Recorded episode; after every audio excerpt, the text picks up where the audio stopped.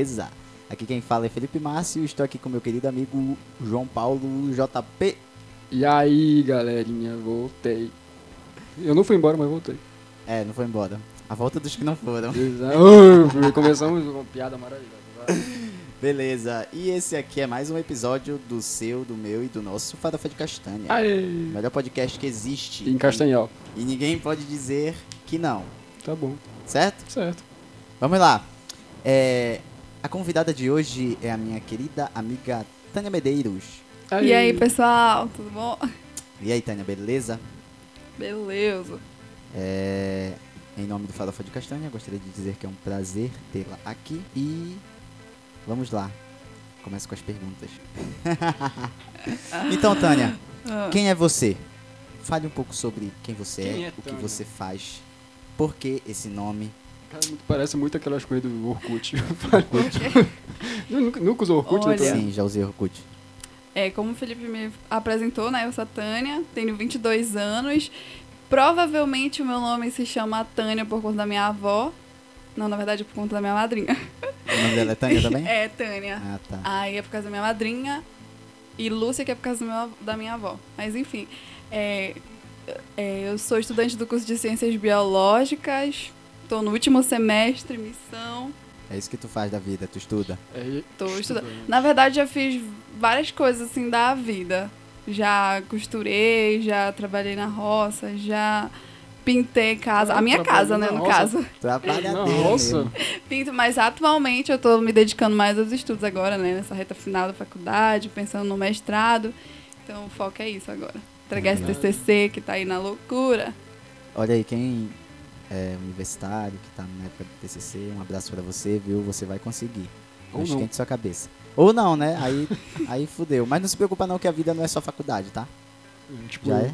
beleza. É tipo a gente. A vida é qualquer coisa que a gente quiser fazer e faz. Tá, ninguém liga pra ti, Felipe. Eu sei, Vamos eu sei. lá, Tânia. A Tânia Hum. de Castanhal, nasceu em Castanhal. É, eu nasci em Castanhal, mas só nasci mesmo aqui no, no hospital. E aí fui morar. É, meus pais eram de Garapé-Açu, aí fiquei morando lá a minha infância quase assim toda. Aí voltou pra Castanhal. E aí voltei pra Castanhal faz oito anos. Trabalhou na roça lá em Garapé-Açu. Foi, lá no interior de Garapé-Açu. Interior de Igarapé-Açu. Interior Igarapé-Açu de já é... Castanhal já é o interior. Exatamente. Igarapé-Açu é o interior de Castanhal. E existe o interior de De Igarapé-Açu. Interior do interior. É isso aí. Pra quem não conhece, vai lá no Maps, Igarapé-Açu é uma cidade linda que tem aqui. Exatamente, vários É, igarapés. Bacana, bacana, bacana. Bacana, bacana, bacana. Vamos lá então, Tânia. Eu- O Felipe me falou, na hora que ele me falou, ah, a Tânia vai vir pro nosso Podcast. podcast, vai falar um pouco sobre o que ela faz da vida. Atualmente ela falou se é estudante de Uhum. biologia, ciências biológicas, né? Ou biologia, Isso. tá certo? Desculpa, eu sou burro. É, licenciatura. Você é burro. Tá. Você parece burro? Você teve um trabalho com borboletas no Museu Emílio Guild lá em Belém, não foi? Isso aí. Fale sobre isso aí, como foi trabalhar com a borboleta. É, na verdade, foi uma experiência bem nova, né? Foi a prova de que se eu ia ser uma bióloga mais Nutella, uma bióloga raiz. Tá, calma, agora eu quero saber o que é uma bióloga Defina. Nutella e uma bióloga raiz. Ah, O uma. que é raiz? O que é Nutella? Cala a boca, Felipe. A raiz é aquilo que tu tá ali mesmo, mão na massa, não tem medo dos animais, tá ali no sol, então, na todo chuva. é raiz. Porque Tá ali. com a mão na massa. Ai, Certo. Felipe, tá ali no, na floresta mesmo, não tem medo de pisar no chão, no, do animal, vai lá e faz. Pisar no chão e no animal, tá, gente? Não, só pisar no chão. E aí, em 2019, foi quando eu fui pedir um estágio lá no Emílio Guild. Aí eu fiquei na área de entomologia, que são os insetos. Eu escolhi a borboleta, né? Porque na minha infância eu gostava muito de borboleta, era o animal que tinha mais próximo de casa, assim, sempre estava em contato. Não, mais próximo E- de casa. Não tinha um cachorro amarelo no rua. Não tinha um cachorro. E aí, sei lá, era um animal que me interessava, assim, na infância. Aí eu falei, ah, vai ser mais fácil, borboleta, aquela romantização, né? E aí o doutor me aceitou, o Veral. E a gente ficou desenvolvendo o projeto, eu fiquei trabalhando inicialmente voluntariamente lá. Aí logo depois eu consegui a Bolsa Pibic. Aí que foi algo mais oficial, que eu fiquei por um ano fazendo a Bolsa Pibic. E durante esse período eu estudei a parte mais fisiológica do animal por um tempo. Depois eu fui pra mata, comecei a capturar e fazer a Capturar a borboleta com a Taxonomia. redinha. É, a taxonomia, comecei a identificar e fazer a montagem dele, né? Montagem, quando tu pegava pela, pela asa e montar um Lego de borboleta. Não, é pra, tipo, pra ela ficar organizada. E aí na mata foi isso. Eu falei, meu Deus, não quero ser bióloga de mata assim, não, porque era. A gente romantiza, assim, né? O biólogo assim, lindo, mas sofre, olha. Ficar ali no sol, na chuva, Uma mosquito. perguntinha, e, Tânia, no caso vocês capturavam a borboleta e meio que vocês guardavam ela e dentro de um expositor, algo do tipo assim? Isso, a gente guardava. Ela ia pra estufa, que era pra ela é, ficar mais rígida, né? E ficar conservada pra usar pra estudos lá no museu, ou levar pra escolas, pra mostrar pras crianças é, a importância da- das borboletas e tornar esse contato mais próximo, né? Tanto matar a borboleta pra mostrar a importância dela. Legal, né? Bacana, cara. Então, né? isso com a gente. É sério, cara. você Eu sei, amigo. direto. Eu tô zoando aqui, mas eu entendo. Continue. Entendo. Continue, Tânia. Fale Continue, mais sobre, seu, continuar. pa- Sim. sobre essa borboletário. Pois é, e foi isso, assim, foi uma experiência nova, mas que me possibilitou ver que era, eu quero ser uma bióloga, pesquisadora, mas não diretamente, assim, do campo com animais, sabe? Pra capturar animais é, é um trabalho pesado. Tu quer fazer, então, o quê na biologia? Quer seguir que área? Eu quero seguir a área da sustentabilidade, que é, inclusive eu tenho um projeto, né? Isso. Que é o Redus, que trata sobre isso. Redus. Sobre sustentabilidade. Fale um pouco sobre. O Redes, ele foi um projeto criado por mim e mais dois amigos da faculdade. A gente tem um Instagram, inclusive sigam lá, por favor, arroba Projeto Redes. É, por, lá pelo Instagram a gente faz trabalho de educação ambiental. Talvez a gente deixe o link na descrição, tá? Talvez. Talvez. Talvez não. Talvez. Deixem aí, galera. Talvez. É, lá a gente faz um trabalho de educação ambiental, onde a gente já fez alguns posts, lives, falando sobre compostagem, reciclagem, resíduos sólidos, impactos ambientais e o que a gente pode fazer para reduzir esses impactos, né? Ações do nosso dia a dia e tornar, tentar tornar a sustentabilidade algo mais simples assim, né, para ser realizado. E lá a gente vai dando várias dicas e além do trabalho que a gente tem através do Instagram, a gente também faz é, palestras em escolas, na nossa própria faculdade, Estácio. A gente já fez oficinas, Um abraço palestras. Estácio, paga nós.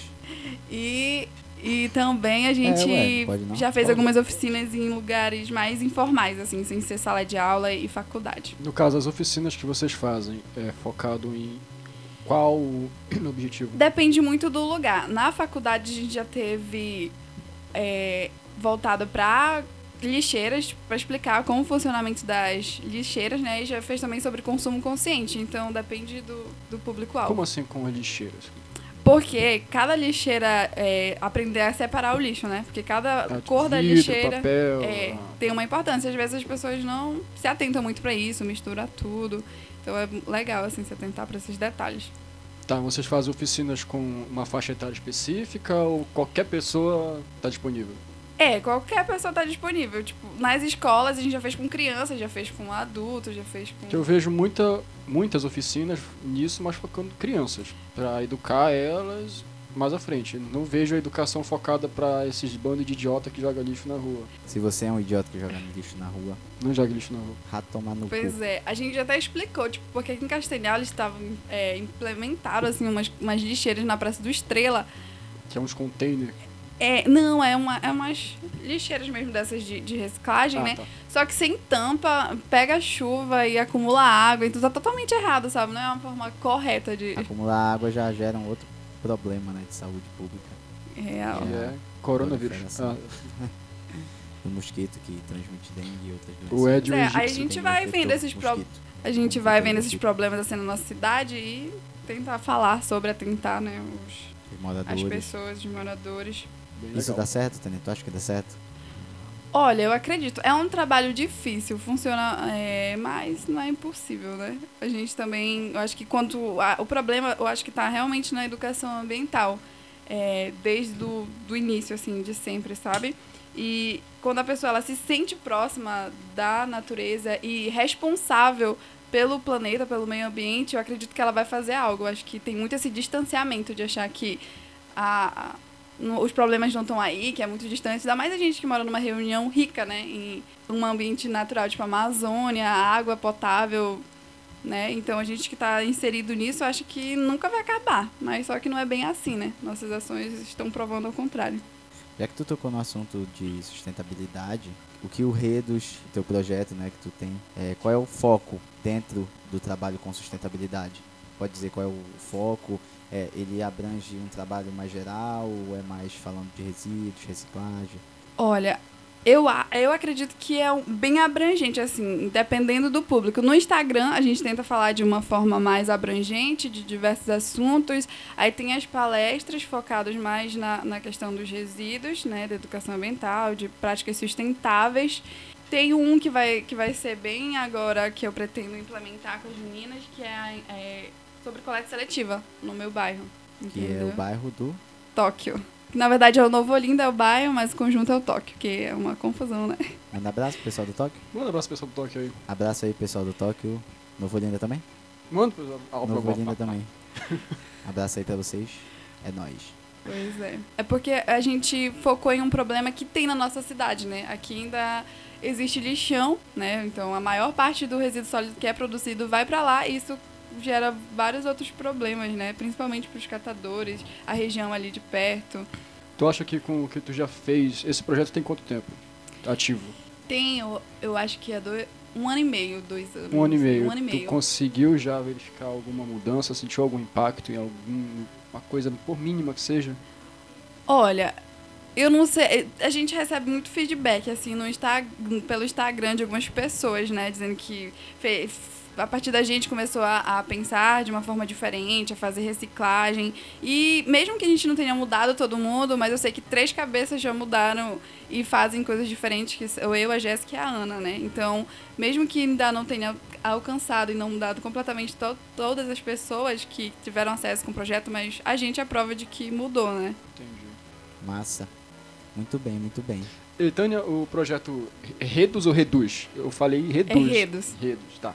O projeto Redes, ele é tema de, do teu TCC ou de alguma das tuas amigas que fazem parte? Ou é conjunta a parada? Ou não? É, É. só um projeto que vocês querem tocar? Na verdade, ele começou como um projeto que a gente só queria tocar, né? Que queria fazer algo com ele, que no início era essa questão de diminuir os resíduos sólidos, e depois foi mais por uma questão de conscientização, é, educação ambiental e atrelou tudo, né? E hoje em dia ele acabou se tornando o nosso é, tema de TCC, nosso projeto para o TCC. A gente está trabalhando com ele agora para ser o nosso TCC. A gente vai Certo. apresentar dia 2. E o projeto EcoWoman? É, esse foi um projeto que eu me tornei embaixadora, Caralho, que... Pra quem não sabe o que é embaixador, eu também não sei. é o que fica fazendo embaixadinha. né? É, esse aí mesmo, é, eu pensei nessa. E É. eu me tornei, nesse ano de 2021, embaixadora, através do Redos, né? Porque o Ecoimen, ele apoia... Ele Desculpa, foi feito como é o pro... nome? Ecoimen. E eu falei errado, falei EcoWoman. É, sempre tem assim, ama, mas... Enfim, aí ele é um projeto que apoia... Ele foi feito por mulheres, para mulheres, para ecoar nossas vozes, para apoiar, mostrar que a gente pode ser líderes, sabe? Então lá é um projeto que eu me senti muito à vontade, acolhida e Comecei a estudar vários- Pode falar, fica à vontade. Fala sobre o projeto, divulga, chama quem quiser participar dele. Achei muito importante essa pauta, né, de valorização das mulheres. E lá a gente tem uma capacitação e ele apoia projetos sociais e socioambientais. E o nosso projeto se encaixava nisso, de, de sustentabilidade e cidades O sustentáveis. Redos, no O caso. Isso. encaixava. E aí eu escrevi o, o Redos nesse processo seletivo do Ecoime, né, que era para me tornar embaixadora e desenvolver um projeto. Aí, escrever um projeto. Muitos projetos, né, tô confundido. Mas Projetos, projetos, projetos. Basicamente, o o Ecoime ele abriu o edital para apoiar projetos que sigam a- os ODS e ODS. ODS quer dizer o quê? Organização de Desenvolvimento Sustentável. Certo, muito bem. Aí tu escreveu o projeto de vocês num Isso. edital que eles lançaram, que eles abriram. Exatamente. O- foi aprovado, me tornei. Eu sou jovem embaixadora, ainda não sou totalmente embaixadora, né? Quando eu entregar a parte escrita do projeto. E então, a gente pensou a parte escrita do que seria esse projeto no Ecoime, né? É implementar a coleta seletiva no bairro, no conjunto Tóquio. Né? Essa, essa é a parte que eu vou sair escrita. e para colocar em prática em 2022, se tudo der certo. Mas a minha pergunta é, o Eco Women, eu pensei que era alguma coisa focada só para mulheres, então não é. É, só para mulheres. É para jovens embaixadoras, entendeu? É tipo mulher que quer jogar alguma coisa fora, tipo marido. Não. Tipo assim. Porra, É, é. tá foda. É, para mulheres que desenvolvem projetos importantes, assim, sabe? Tipo, o meu é sobre resíduo, é, implementação de coleta seletiva, aí tem sobre é, absorventes sustentáveis de uma outra menina que é aqui do Pará. E, tipo, ele é um projeto de Salvador, mas que várias pessoas do Brasil, assim, podem se inscrever no processo seletivo. Mas que envolve, só, é, no caso, que só envolve o meio ambiente.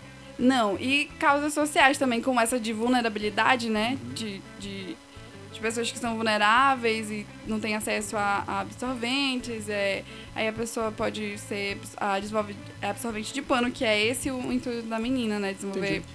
absorvente de panos. Então essa causa mais de reduzir a pobreza, reduzir a fome e tornar as cidades mais limpas. Esses são alguns eixos do, das ODS, né? Algumas, algumas, como é que eu posso dizer? Alguns Objetivos. Dos objetivos. É né? alguns objetivos da ODS. É isso, reduzir a pobreza, a fome, tornar as cidades mais limpas. E aí projetos que se encaixem nesses eixos são aprovados. Pode se inscrever. Que Bacana. são feitos por mulheres, né, no caso. O, o, é, o Redes ele trabalha com o principal, o foco é o resíduos, né? Isso. Então, qual é a problemática que tu en- enxerga aqui em Castanhal? Eu sei que tu já falou dos lixões e Uhum. é, do lixo que da coleta seletiva de lixo que não funciona, porque eu acredito, acredito não, porque falta projetos de educação ambiental em todos os níveis e classes Sim. da nossa sociedade, mas quais são as outras problemáticas que tu observa e aponta e que tu diz assim, não, isso aqui, se a gente trabalhar nisso aqui, vai pra frente, dá pra mudar. Ainda dá tempo de mudar. Pois é, o ponto bem importante que tu falou é justamente essa da educação ambiental, né? Eu acho que é o, o início de, de tudo e apoios governamentais, né? Leis que realmente funcionem, que a gente conheça, né? Que, que fique claro para os moradores de como funciona e não só aplicar uma lei que a pessoa nem sabe que está sendo, né? Que tá Que existe. Que existe. E Como a realmente, maioria das leis. é, realmente deixar Né, bem... Jota?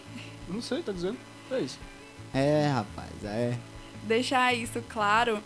E tem iniciativa, assim, sabe? Eu acho que a partir do momento que a gente começar a, a mudar nossas ações, o- os governos vão ter que, que fazer algo. Porque quando eles não, não vão por conta pró- própria, mas tem ali alguém pressionando e realmente fazer ac- acontecer, eu acho que pode funcionar, né? Mas eu, é atrelado à educação, leis e prática.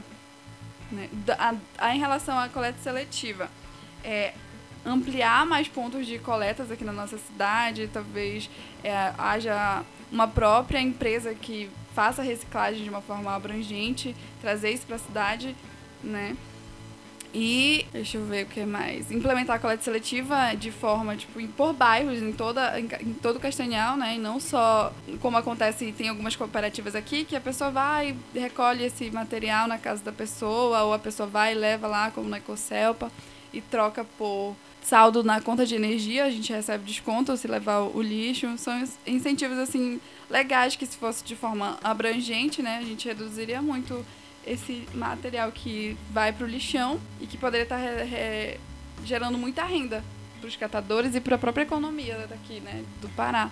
Pensando aí, é legal porque, tipo, eu moro num condomínio, estamos nesse momento em um condomínio gravando, e aqui no condomínio tem cinco blocos e tem uma espécie de casinha de lixo, fica bem na frente. Ninguém vê, ninguém enxerga porque é fechado, só dá pra Uhum. enxergar quem vai por dentro aqui. Só que lá, tipo, não tem uma divisão do lixo. Ou seja, eu tiro o lixo do apartamento, levo lá. É uma montanha gigantesca de lixo que o pessoal só joga ali dentro. Aí no dia da coleta, que passa aí o caminhão do lixo, o zelador vai lá, retira sacola por sacola do lixo e vai tacando ali na frente. Fica aquele monte de lixo, sem separação alguma do que é orgânico, do que não é, do que é vidro, do que é papel. Exatamente. Se aqui no condomínio tivesse uma prática de separar o lixo, seria muito interessante até mesmo para as pessoas que passam aí na rua, catadores, que é uma quantidade relativa de lixo que eu, eu, eu presenciei outro dia o cara tirando o lixo daí, cara, é um troço gigantesco É de lixo lixo. Exatamente. Então é uma problemática assim clara, né? O- a questão do lixo. E cada vez a população aumentando mais, a geração de lixo. Então a gente precisa é, dar um destino correto e, e mostrar para as pessoas que realmente pode gerar renda, sabe? Sim. E, e é muito Cara, interessante. Tu já ouviu falar do, de, uma, de algo que acontece, se eu não estou enganado, é no Oriente. A minha faculdade, é, estou me formando também, assim como tu, é, é, sofrendo com o TCC, mas, tipo, teve uma disciplina que era sobre TI verde, que eu faço, faz- faço computação. Uhum. E dentro dessa disciplina eu cheguei a fazer um trabalho sobre é, como gerar energia ou então como trabalhar com a tecnologia digital a partir do lixo. Eu cheguei a encontrar uma matéria que passou, se não me engano, no Jornal Nacional, que era, não sei se era no Japão ou algum país assim asiático, onde os lixões, alguns tinham aquela ideia do tipo de tu compactar o lixo com cimento e no- nessa cidade em específica eles transformavam o, o lixo em queimavam, incineravam, o que dava para incinerar, o que não desse via ser reciclado. Só que quando incinerava o lixo, gera aquele volume de gás muito grande, ge- ge- gerava uma turbina, Uhum. turbina eólica, que gerava energia elétrica, que alimentava as casas dos moradores de rua que viviam em torno desse lixão. E a ideia principal que eu achei muito foda, que era o seguinte: os moradores em torno do lixão que trabalhavam com a coleta de lixo, de reciclagem, eles trabalhavam na espécie de fábrica, entre aspas, que era o próprio lixão, de- que separavam os lixos ali, incineravam, geravam energia para a casa deles próprios, recebiam o pagamento, no caso do que eles separavam de lixo ali dentro, e não, não pagavam energia, já que o próprio lixo gerava energia para eles. Cara, eu achei isso de uma sacada magnífica, que dava para implementar aqui no Brasil, porque, tipo, ele seria autossustentável, geraria renda, geraria moradia e uma qualidade de vida muito superior para as pessoas que moram em torno do lixão, que têm uma vida precária. E, e, infelizmente no Brasil a gente não tem essa visão. Você já ouviu falar disso? Não, não, não, ainda não tinha ouvido falar dessa parte de, de aproveitar o lixo para gerar energia, né? Eu já tinha ouvido falar de é, incineração. Inclusive, outros países fazem e que já é errado, né? Porque eles não aproveitam para fazer algo isso como gerar energia. Só é liberado no meio ambiente. Aí vai Sim. gerar outros Só problemas. que- Só é a queima mesmo. É, isso é a queima. E essa ideia é uma solução até interessante, assim, para esses países que, que já usam da incineração, né? Sim. É muito bacana. A questão do lixo é um- uma coisa que, assim, sempre vai existir na história da humanidade, porque a gente produz muito lixo, né? A humanidade é humanos. um lixo. A, é, a humanidade é um lixo, né? Você é um lixo. Você que tá ouvindo esse podcast, saiba que você é um lixo. Mas você pode ser reciclado. Mas você pode ser reciclado, exatamente. Assim como a gente. Sacou? Então. Não use drogas. Sim. É, a questão do lixo é uma problemática porque é, vamos falar do, do, do- de uma situação que está acontecendo atualmente, que é o quê? É, durante esse período mais intenso da pandemia do coronavírus, a gente teve o descarte de máscaras Uhum. é, de uma forma inimaginável na natureza, né?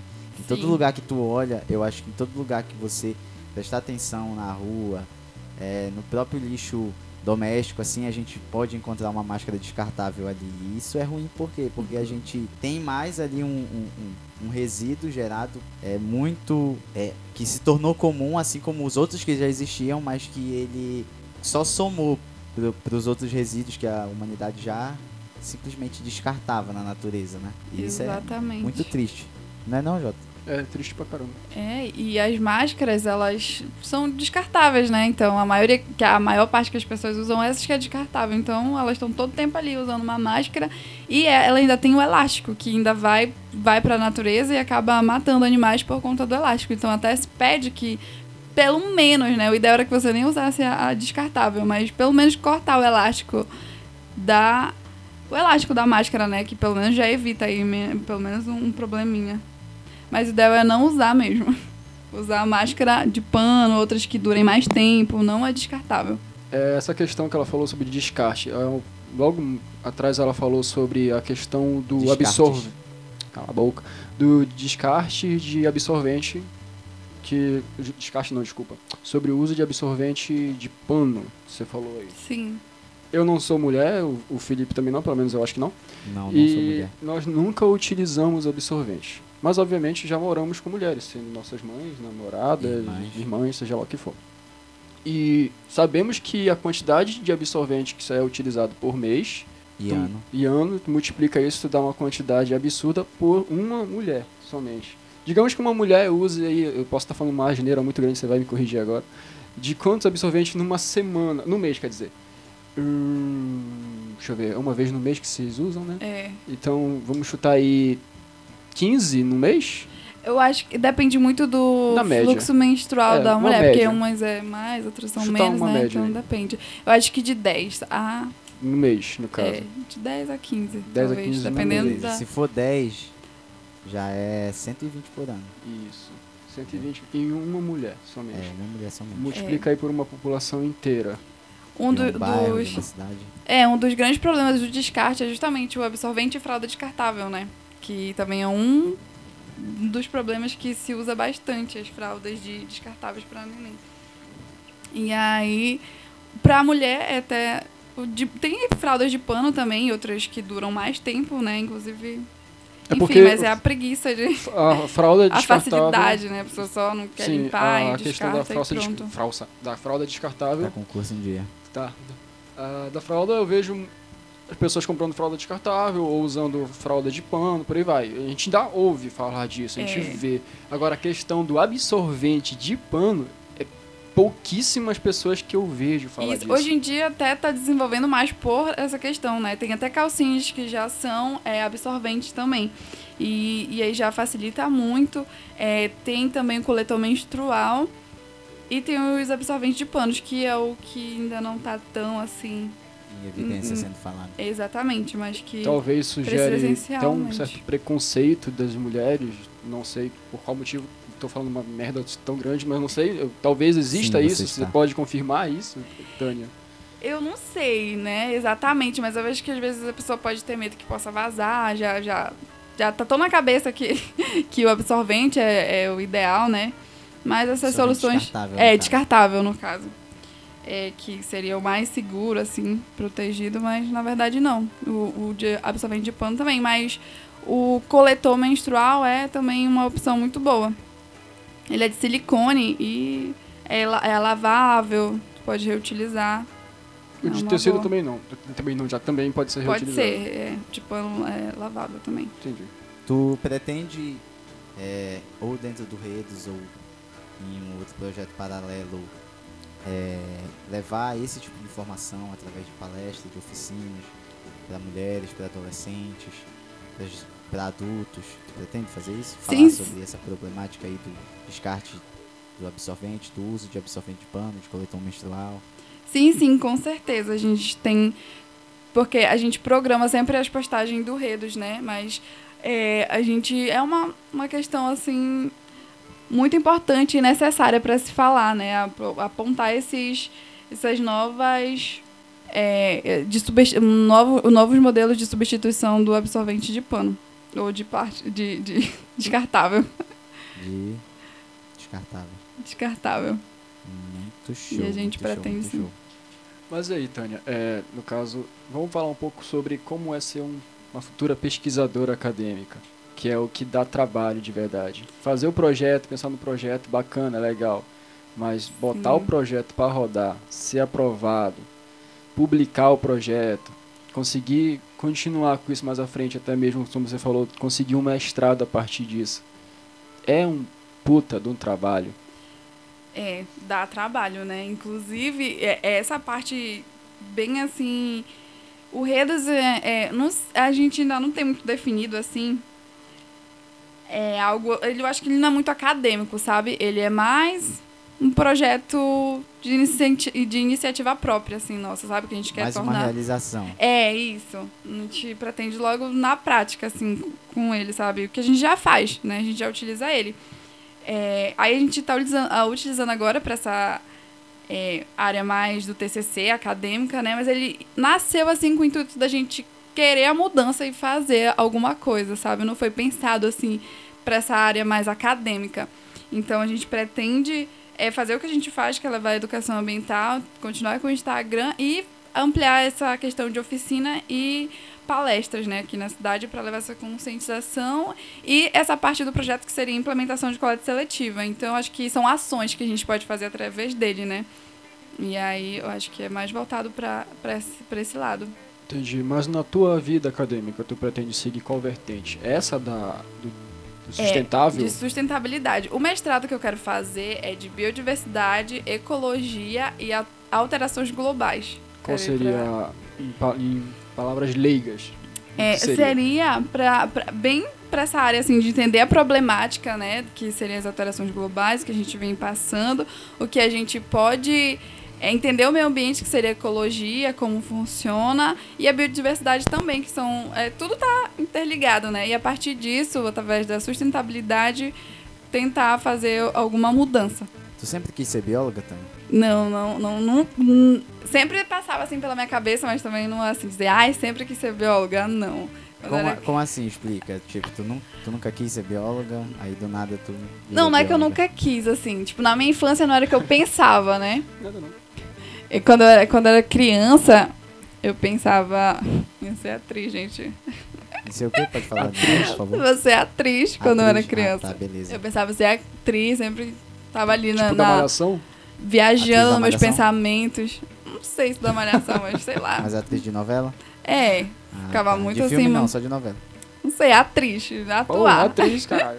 Não sei, do- sei, exatamente do que. Enfim. Ah, Eu pensava muito nesse lado, assim, sabe? De ser atriz. Aí, sei lá, eu acho que depois, eu- com esse contato, assim, da natureza, veio o questionamento. Se eu for pra faculdade, o que que eu... O que que eu quero, hein? O que que será que eu vou querer fazer? E aí eu queria ser bióloga marinha. Não era nem, tipo, totalmente diferente, né? Tipo, meu sonho era ser bióloga marinha. Ficava vendo os animais, assim, tartaruga aquática. Eu, eu tinha um garapé na minha avó. Eu sei- não sei, eu queria ser bióloga marinha. Aí eu entrei por, na faculdade de biologia pra ser bióloga marinha. E aí tudo mudou. Ah, então tu não tem mais vontade de ser bióloga marinha? Não, Agora é só trabalhar com a área da sustentabilidade. isso aí. É muito show. O que te fez mudar de ideia? Foi, eu, eu acredito que foi a criação do Redos. Projeto, assim, eu me engajei muito através dele nessas questões, assim, ambientais, impactos, e, é uma realidade que a gente vê, né, no nosso, no mundo inteiro, assim, eu falei, caramba, é, eu preciso fazer algo pra contribuir, não só mais é, alterar e, e não tá nem aí, sabe? Eu tentar realmente fazer a diferença. E, e foi através do Redes, assim, eu tenho quase certeza. O próprio curso vai mostrando pra gente, né, formas de se tornar mais consciente, assim, torna a gente mais próximo da, da natureza, ah, entende algumas coisas mais técnicas e aí a gente fala, cara, tem que fazer algo. Cara, é muito bacana ter dois biólogos aqui conversando, sendo que o Felipe também é um biólogo. Sim. É bio- o biólogo já. O Felipe é basicamente o Richard Rasmussen brasileiro. Não, brasileiro. Mas o Richard Rasmussen não é brasileiro? É? É. Tá bom então. E é otário, cara, o Richard o- É. Rasmussen. o Felipe é você os, é os biólogos otário. não gostam do, do, do Richard, Eita, não. é, eu não sabia. É porque ele é meio que tipo sensacionalista, entendeu? É. Ele gosta de. O Richard Rasmussen, Caralho, ele é mais um, mais um, é, mais um aproveitador de estar ali trabalhando com a questão da biologia, de animais e tal, essas coisas, do que se importar de verdade, entendeu? Ele mais expõe ali o que é o bicho, a fragilidade dele, onde pode encontrar, isso pode causar danos, entendeu? E, naturalmente, eu, como um leigo da biologia, olhava o Richard Rasmussen como, caralho, quero ter esse Não, cara. assim- Que Quando eu era moleque, era o que passava no Faustão. É, mas assim, quando tu via aquilo, tu ficava impressionado, né? Sim, Porque tu viu o cara cara, tinha uma ali... tarântula na É, mão, até velho. eu, quando eu era, tipo, mais criança, assim, também, que não entendia, achava o máximo, mas por trás, quando a gente vai pra área e entende ah, como funciona, a gente vê que, que não é tu- uma coisa tu- legal. Tu percebe que o- o- a- esse tipo de trabalho estressa o animal, entendeu? Te expõe a perigos desnecessários e tudo mais. Como já É. aconteceu várias vezes com ele, entendeu? Ele já ser atacado por animais durante estar fazendo gravações, ter que ir as peças pra, pra hospital e tudo mais. Aí uma entendeu? pessoa leiga vendo isso vai achar que é normal fazer esse tipo ele- de coisa que ele faz Tanto e, é que e existe um estereótipo, entendeu? Sim, justamente. Ele é o estereótipo do biólogo. Tipo, É, ele é o estereótipo do que, olha, o biólogo. biólogo é isso, é ir pro meio do mato, pegar o bicho, olhar o bicho, largar no meio do mato. É, tanto que na área da biologia, as principais vertentes conhecidas é a licenciatura, né? Porque a pessoa vai pra biologia pra ser é, é, professor ou vai ser zo- é, zoóloga pra aula da zo- zoologia, trabalhar com animais e tal. Só que a biologia não, ela tem várias vertentes, assim, sabe? Exatamente, sacou? Só que é, uma perguntinha que eu tenho aqui, é, vai pros dois no caso. Como biólogos que vocês são, o Tânia já trabalhou no Museu Emílio Goethe, que é Uhum. uma espécie de bosque zoobotânico em Belém. É um do centro tipo. de pesquisa. centro de pesquisa. Porque, Tem na verdade, tem museus. dois. Isso. Sim, é porque quem mora em Belém, eu sou de Belém, é, entende o, o, o, o Emílio Goethe como um bosque. A gente não, morador de Belém não sabe que é um centro de pesquisa, sabe que é um lugar onde vai passear para ver o bichinho. É, o zoológico, para vocês dois, é algo bacana, legal pro animal, porque eu, na minha visão aqui, eu vejo o zoológico como uma parada muito escrota pro bicho que tá ali preso, que nem o cara que cria passarinho e guarda o bicho numa gaiolinha. Tem um tigre, um leão, um que nem tem em Belém, aquele gavião real, que é uma arpia gigante de 2 metros, aquela Acho que desgraça. tinha, né? Tinha, não sei se ainda tem. Talvez. Pois é, aquele bicho gigante, aquela, aquela merda, do tamanho do homem, preso numa gaiola. Eu fico pensando, cara, isso não é legal. Qual é o objetivo disso? Na verdade, lá em Belém existe o bosque, que realmente tem o zoológico, né? Lá os, o- os animais ficam, e tem o centro de pesquisa, que já é o. fica na, em, outra, em outra parte. Outra localidade É. da capital. Normalmente, os animais que vão para o zoológico, eles passaram por, por algum maltrato, assim, às vezes foram traficados, alguma coisa Tava nesse sentido, assim, e aí eles são recuperados e estão ali, entendeu? Entendi. Porque geralmente, em, em Belém, pelo menos, a, a qualidade do local onde estão os bichos não é das melhores. Eu fui alguns anos atrás lá e alguns anos atrás, tipo uns quatro anos atrás, fui sozinho, dei uma volta lá pelo, acho que foi Emílio Guild, não lembro agora qual foi que eu passei. E tipo, tava muito jogada a parada ali. É igual- Eu nunca fui, acredita? Então eu olhei, olhei para aquilo e fiquei, velho, se é um lugar onde tu vai manter o animal, o animal já, o animal preso e pô, dá uma qualidade melhor pro bichinho. É, isso aí tá muito relacionado também com da verba que vai pro local, entendeu? Porque por se tratar de um centro de pesquisa, ele recebe uma verba. E a gente sabe que as verbas do governo, tanto para educação quanto para outras áreas, tanto dentro da pesquisa quanto na área mais acadêmica ou da educação básica, a gente sabe que sofre diretamente com cortes e tudo mais, entendeu? De, de verba. Então, é, às vezes a situação é precária nesses lugares por causa disso, entendeu?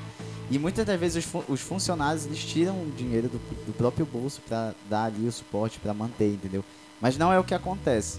Sim. Aí, ju- ju- é, pegando o gancho do que a Tânia falou, é, geralmente quando os animais eles estão nessa foram traficados ou eles foram capturados, né, de volta de, de pessoas que estavam ali é, tentando se beneficiar dele de alguma forma ilegal, eles acabam indo para pro, os zoológicos e tal, é, para os centros onde eles vão ser cuidados ali até eles terem condições de serem soltos na natureza. E em muitos momentos a gente, infelizmente, não tem a recuperação deles de novo para a natureza, porque muitas das vezes eles estão debilitados ou o habitat deles está debilitado também.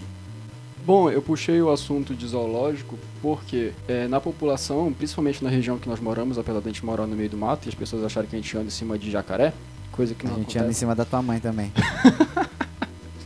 Pra você que pensa que o cara do norte anda em cima de animal, a gente anda em cima da tua mãe. É verdade, é, acontece muito de- das pessoas, principalmente do sul e sudeste, acharem que aqui no, no Pará só tem índio e a gente cavalga jacaré.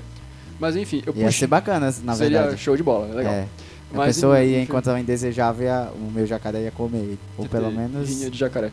Sim, eu puxei esse assunto porque, é, apesar de morarmos num lugar de mato, de floresta amazônica, é, as pessoas aqui não têm a, a ideia de que o zoológico serve pra isso. Elas acham que o zoológico é só um lugar que tu vai levar teu filho pra ver um bichinho. Pra expor, né? Exatamente, é uma espécie de exposição. Elas não têm a ideia, pouquíssimas são as pessoas que realmente têm essa visão. Por isso que eu perguntei desta forma, como se fosse um retardado perguntando. Mas esse é meu papel nesse podcast, ser o retardado.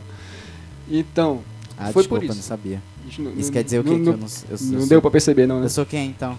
Você é o Felipe. Ah, é. Tá. É, eu continuar. acho que é, que é justamente isso, falta assim essa aproximação da população com a ciência, né? Da gente realmente Isso, ir, cara, até que enfim. Educação científica, isso se chama. Exatamente. e, e tornar próximo e as Gabriel, pessoas eu vou realmente entender. No próximo podcast vai falar sobre Carl Sagan, metodologia científica, forma de pesquisar, tudo isso. É isso que falta na É, população. tipo, é- é, tem coisas interessantes, mas a população não sabe pra que realmente serve e tá ali, entendeu? Acho que falta realmente isso. Um- o problema disso tudo, né, não é o problema, é um dos problemas disso Uhum. tudo, é que a, popula a população, não, desculpa, a educação ela é focada no mercado de trabalho. Tu forma um operário, tu não forma um cientista. Se tu forma um operário, a pessoa ela não está usando a educação como conhecimento, ela está usando a educação como uma ferramenta de trabalho. Aí com isso tu não tem é, questionamentos. Por exemplo, se tu for puxar lá da, da filosofia, a gente tem Aristóteles, que tem os quatro porquês. Aristoteles. Tem o Aristóteles, que tem os quatro porquês. Tem Platão, que seria um- uma visão contrária, entre aspas, de Aristóteles. Aí tu puxa pra ciência metodológica moderna, ou metodologia científica, tanto faz, que é Carl Sagan, que fala, inclusive, num livro muito bacana dele, O Mundo Assobrado pelos Demônios, fala justamente sobre a metodologia científica, a diferença entre ciência e pseudociência. Por isso que hoje em dia nós temos muitas pessoas que defendem a ideia de terra plana e não terra globo, por aí vai. É por conta de pessoas assim que não têm a educação científica apurada dentro delas. Aí por isso que as pessoas observam o zoológico como uma gaiola onde tu tá criando um curió. E isso é muito escroto, velho. Vocês como biólogos acho que têm essa mesma ideia.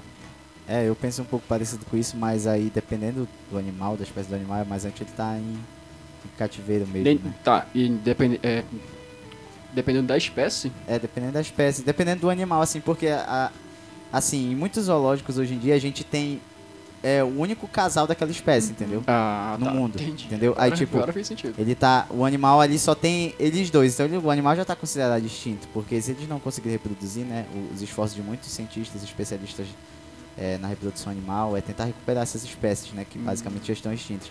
Então mu- muitos animais que existem só a- aqueles dois ali da arca. é, de Tipo, Noé. é como se fosse o panda algum tempo atrás que tava extinção, Exatamente. entendi. É, se ele não consegue reproduzir, então aquela espécie já é considerada perdida, entendeu? Porque essa espécie na natureza ela é cobiçada por, de alguma maneira, entendeu? Porque se a espécie chegou a estar em extinção é porque ou ela é, foi muito cobiçada, foi muito caçada, foi destruída ou o habitat dela Se foi. acabou sendo Exatamente. E, e essa é uma função do zoológico muito importante, inclusive, né? Essa aí de recuperação do animal do, pro, pro meio ambiente. Pra devolver depois, né? Que ele já tiver recuperado.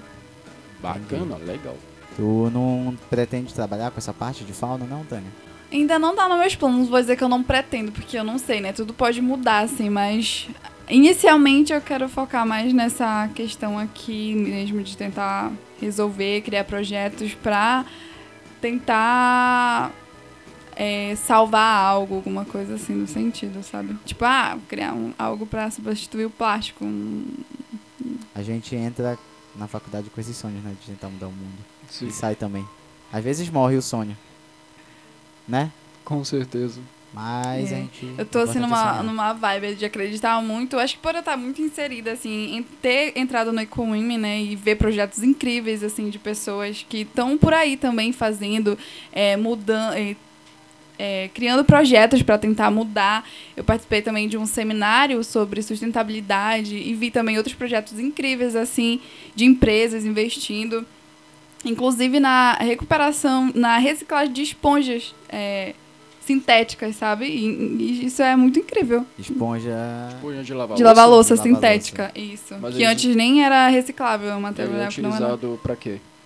Reciclados pra quê?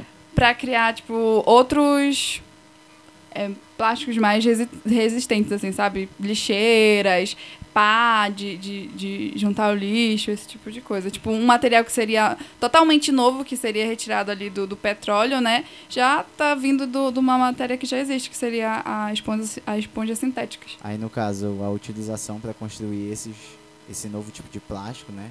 Já é para reduzir é, a questão dos resíduos, né? É, Porque do- tu utilizaria ele mais tempo. Exatamente. Certo? Ah, tá. Tem outros tipos de materiais que já, já, já se faz isso? Já, se, que já tem soluções. É, sim. É, não tô lembrando agora. Mas tem sim, tem vários. Tem, tem uns projetos bem, bem legais, assim, sabe? Ah, como foi que tu conheceu o, o, o Eco Women? O EcoWim, uma amiga minha, sabendo, a Fabi, ela sabe que eu sou bem envolvida Abraço, nessa questão ambiental. Ela viu o edital no, no- do pelo IFPA e aí me marcou, me enviou e falou: Olha, Tânia, tu pode tentar e tal, acho que o Redu se encaixa nisso. E aí eu nem acreditei, assim, eu falei: Tu, Será tu- que tu teve a certo? iniciativa ou aí tu chegou a comunicar com as outras pessoas que participam do Redes contigo? Isso, exatamente. aceitaram? Aceitaram, tranquilamente. Querer fazer. Ah, bacana. Bem legal. E quais são os projetos futuros, assim? Eu sei que tu já falou, né, pra 2020 tá. 2020? 2022, perdão. É, não, eu não quero voltar no tempo. Nem no ano passado.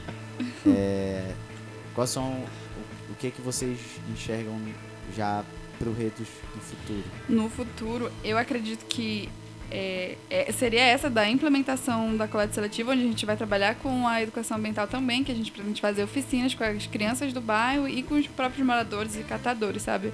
Projeto bem legal que a gente pretende desenvolver para o ano que vem e ampliar essa questão de é, levar a educação ambiental para as escolas, sabe? Que era uma ideia desde o início nossa, na verdade, o, o, o início do Redas foi com esse intuito de levar a educação ambiental em escolas públicas e acabou virando tudo isso, assim, grande, que está sendo mais grandioso, né? Que a gente está conseguindo fazer várias ações e vai moldando, né? Eu acho que é um projeto que está sendo modelado, está sendo modelado.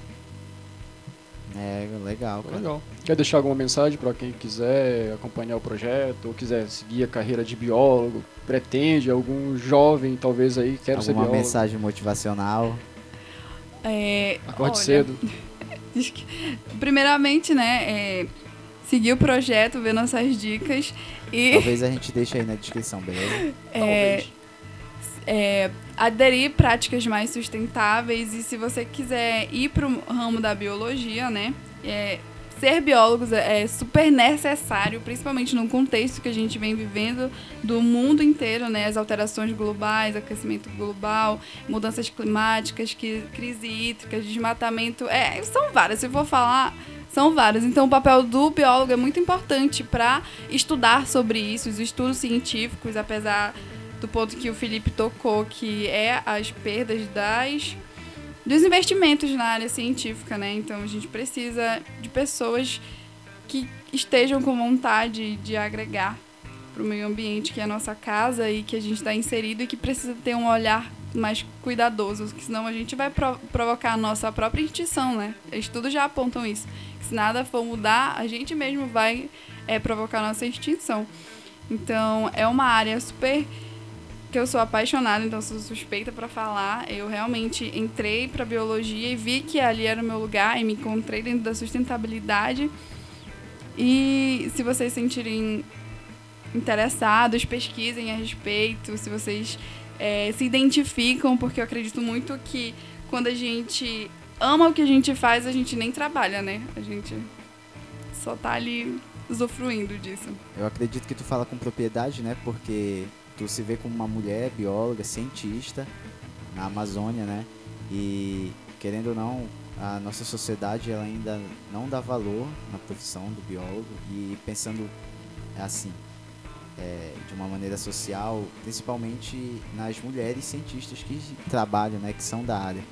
Tu tem alguma inspiração, assim, de pessoa que tu vê assim, não, eu, eu me inspiro nessa pessoa aqui no meio da biologia? Richard Rasmussen. Não, menos o Richard. uma, uma pessoa assim, bem prática que eu, eu vejo assim, é a nossa própria orientadora do curso, né? Com a orientadora que é a Rossella. É uma pessoa que eu fiquei Um abraço, assim. Rossella, logo você estará aqui. que eu fiquei muito é, encantada, sabe? Porque ela é uma mulher foda, porque ela é mãe e pesquisadora, doutoranda, estudante, é tudo e consegue fazer tudo com muita é, propriedade, sabe? Então é uma pessoa que me inspira muito. Tem outra pessoa que foi a Camila também dentro do curso. Que é professora também. É, professora de botânica. Essa professora, assim, mudou a nossa vida, assim, dentro da biologia, sabe? Então, são duas mulheres que me inspiraram muito nesse processo, assim. E as próprias pessoas que eu conheci dentro do Ecoime, né? Que também são mulheres, que são incríveis. E, e é isso. Tem algum recado mais... que tu quer deixar para as mulheres que estão te ouvindo? Posteridade. Para aquelas que têm o sonho de ser biólogas ou cientistas de qualquer área das ciências, tanto naturais quanto humanas, exatas. É, não desistir, né? Porque nós mulheres já sofremos na sociedade só por ser mulher. São diversos os, as preocupações que a gente tem de sofrer assédio, de né, vários é, preconceitos com a gente mulher. Tem, teve uma frase que sempre me chamou muita atenção dentro do EcoM, que uma da- das especialistas estava falando, e falou que só por a gente ser mulher, né, já não ter nascido mulher, a gente já vai perdendo privilégios, entre aspas.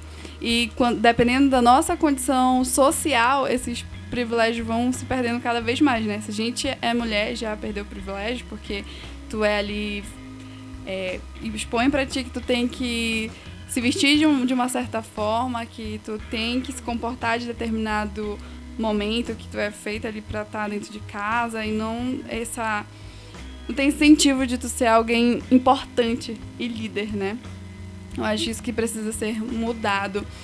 E, e então, se tu é mulher, já vai perdendo esses privilégios. Se tu é uma mulher pobre, já vai ficando difícil. Se tu é uma mulher, se tu é mulher, pobre e negra, aí os privilégios ainda são vão só a ladeira abaixo, sabe? Então é um cenário que a gente precisa mudar, porque a gente é super capaz e faz trabalhos incríveis e isso precisa ser valorizado e se inspirar nessas pessoas. Então se engajem, criem projetos é, e sejam líderes, né? Porque a gente é muito capaz. E olhando para o mercado de trabalho, a gente sempre é a gente é questionada o tempo todo, né? Se a gente está fazendo a coisa é, da maneira certa, se está sendo bem feito.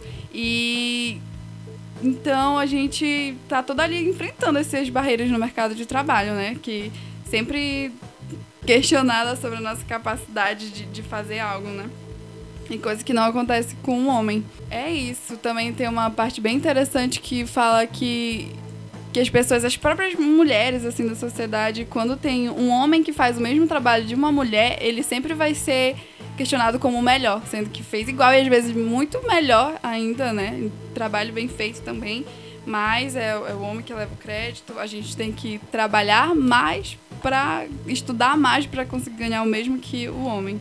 Então, acho que são é, pontos importantes que a mulher deve se inserir para tentar mudar essa realidade, sabe? Quanto mais ela estiver ali inserida no mercado de trabalho, criando projetos e, e, se destacando, a gente pode tentar mudar esse cenário que já é muito difícil, né? Dentro do Brasil, principalmente, que já é cheio de problemas assim como é, machismo, é, racismo, homofobia. Então a gente precisa mudar muito esse cenário do nosso país e a gente começa por pequenas ações, né? Beleza. Tranquilo. Muito obrigado, Tânia, pelo depoimento. E tu quer deixar algum recado, mais alguma coisa? Quer falar? Quer mandar um abraço pra alguém? Aproveita. Abraço para as meninas que eu falei tanto aqui do Redes, né? Que é a Jéssica Reis e Ana Castro. É, para minhas amigas também, de um quarteto que eu tenho, para minha família. E é isso. Para os biólogos. Valeu. E aí, Jota, é isso? É isso. Bom, é, compartilhe, curta, deixe salvo, baixe. É, obrigado por estar aqui nos ouvindo, tá? É então, galera, sigam lá no Instagram o Redos, acompanhem o Qual é a- das meninas. O nome do projeto no Instagram tem Arroba Projeto Redes. arroba projeto sigam Redes. arroba Projeto Redos no Instagram, sigam as meninas. É, vocês têm Instagram, não tem? Tem. É, vocês procurem lá, tá? Não sejam preguiçosos, procurem lá. E separe os seus lixos, seu bando de porco. É, separem o lixo, façam a coleta seletiva. É, compartilhem esse podcast para quem precisa ouvir, para quem quiser ouvir. Pra quem pode ouvir também, né? Para quem pode ouvir também, mas a gente tá trabalhando na questão da acessibilidade aí. Beleza. É isso? E é isso. E pra galerinha que quiser falar com a gente, quiser dar opinião, Só quiser mandar um indicar, é só mandar um e-mail para. É, O cara nem sabe o e-mail, a, velho. farofadecastanha.gmail.com porque a gente não tem Domínio. Ainda. domínio ainda. A gente não tem domínio ainda. E falando nisso, Felipe, nós temos cartinha de fã. Momento cartinha de fã, solta aí o som, DJ. Beleza, já deu tempo. Já. Vai lá. Beleza, nós temos uma caixinha, um- uma caixinha eletrônica. Ah, e-mail. Eletrônico, quem, pra vulgo não, e-mail. vulgo e-mail pra quem não conhece. Isso, vamos lá. Karina Lira mandou Oi meninos, boa tarde, boa noite. Acabei de ouvir o podcast de vocês e confesso que foi extremamente maravilhoso. Olha que Oh, bom. que bom, obrigado. Compartilha aí, viu? Eu já conheço o JP desde 2017, mentira. Nego essa afirmação. Mentira. Quando ele tinha 26 com cara de 19. Rapaz, eu tenho cara de 19 sempre. Ele tem 19 anos. KKKKKK. Um monte de K. E o Felipe conheci um pouquinho através da Mileto. Mileto, pra quem não conhece, é a banda que eu tenho com o Felipe. É, Inclusive vai sair coisa legal aí.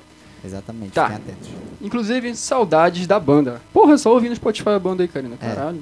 Dá, um, dá um- uma força. aí. Aproveita, sai do, do podcast, vai lá ouvir. A nossa música tá no Spotify. Isso. Sobre o melhor podcast de castanha. Olha, o melhor podcast de castanha. Mas é o melhor Caralho. podcast, obrigado. Vulgo, farofa de castanha. Eu amei cada segundo. Cara, que, que falsa, velho. É o mesmo. som de vocês é bom. A O harmonia. som não é nem a... Isso. E até Isso. mesmo as piadas sem graça do JP vai pra porra, Karina. Confesso que tô muito ansiosa pro próximo episódio. Já saiu o episódio, Karina, tá saindo agora e vai sair mais. Exatamente. Estamos gravando pra isso. Observação. Vai, JP. Já pode me criticar. Sei coisa que tu... Sei que tu adora fazer isso mesmo. KKKKK. Eu jamais criticarei uma pessoa. eu Não faço isso. Muito ob- obrigado, Karina. Valeu, é- Karina. Karina Travassos Delira, graduando do sétimo semestre de Pedagogia. E por falar, pessoal, quando vocês mandarem e-mails pra gente, mandem seu nome completo, sua idade, Da onde você... da, da onde você é. está falando. Não faça da que nem a Karina, que é mal educada. Exatamente. Mas valeu, um abraço, Karina.